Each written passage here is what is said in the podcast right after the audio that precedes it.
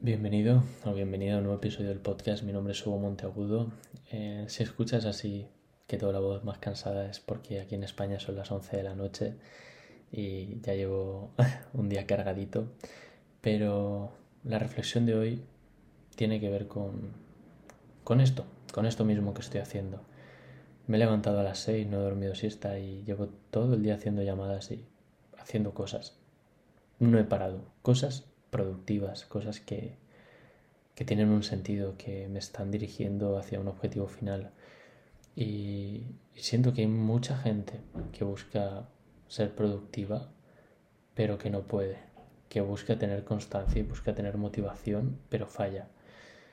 ¿Por qué ocurre esto? Mira, motivación viene de motivos y de acción. ¿Vale? Es una palabra compuesta. Bienvenidos a clase de... no, vale, ya paro.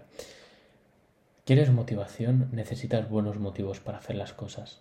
Porque cuando te falten ganas vas a tirar de disciplina y vas a tirar de fuerza de voluntad.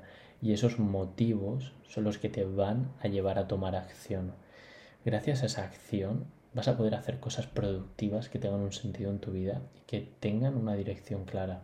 Porque, ¿qué es lo que le pasa a mucha gente? Imagínate esto, te subes a un Uber y te dice, ¿dónde vamos? Y tú le dices, no lo sé entonces seguramente vas a terminar en un sitio que no te gusta y todo porque no has sabido decirle a esa persona dónde quieres ir. Pues esto pasa en tu vida. Quieres hacer cosas productivas, quieres tener motivación, quieres tener constancia, pero no sabes dónde estás yendo. No sabes cuál es tu objetivo dentro de 5 o 10 años, no sabes la línea de vida que quieres llevar. Por lo tanto, ¿cómo quieres hacer cosas productivas? Para mí la productividad es hacer algo que te acerca a un objetivo. Si no tienes objetivos porque no sabes dónde vas, no puedes hacer cosas productivas. Me vas pillando, ¿no? Entonces, constancia, disciplina, fuerza de voluntad, motivación, todo va relacionado, todo tiene un inicio. Y ese inicio es, ¿qué quieres para tu vida? Creo que es lo primero que te tienes que preguntar. ¿Dónde te ves dentro de 5 o 10 años? Tal vez no sepas todavía a qué te quieres dedicar, pero puedes empezar por cómo quieres que sea tu estilo de vida. ¿Cómo es la casa en la que vives? ¿Tienes familia? ¿No tienes familia? ¿Qué coche conduces? ¿En qué zona vives? Sabiendo más o menos tu estilo de vida. Después, ¿cómo te sientes? ¿Te sientes una persona plena, energética, saludable? ¿Cómo te sientes? ¿Cómo te ves? ¿Cómo vistes? ¿Cómo caminas? Cómo respiras. Define cómo quieres sentirte dentro de 5 o 10 años y después busca cosas que puedas hacer cada día para acercarte a esa visión.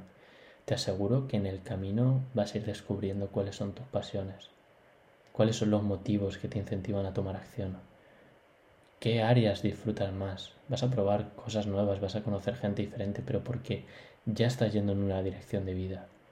Si no, simplemente estás ¿Qué? Yendo en piloto automático, sin saber qué hacer ni saber dónde vas.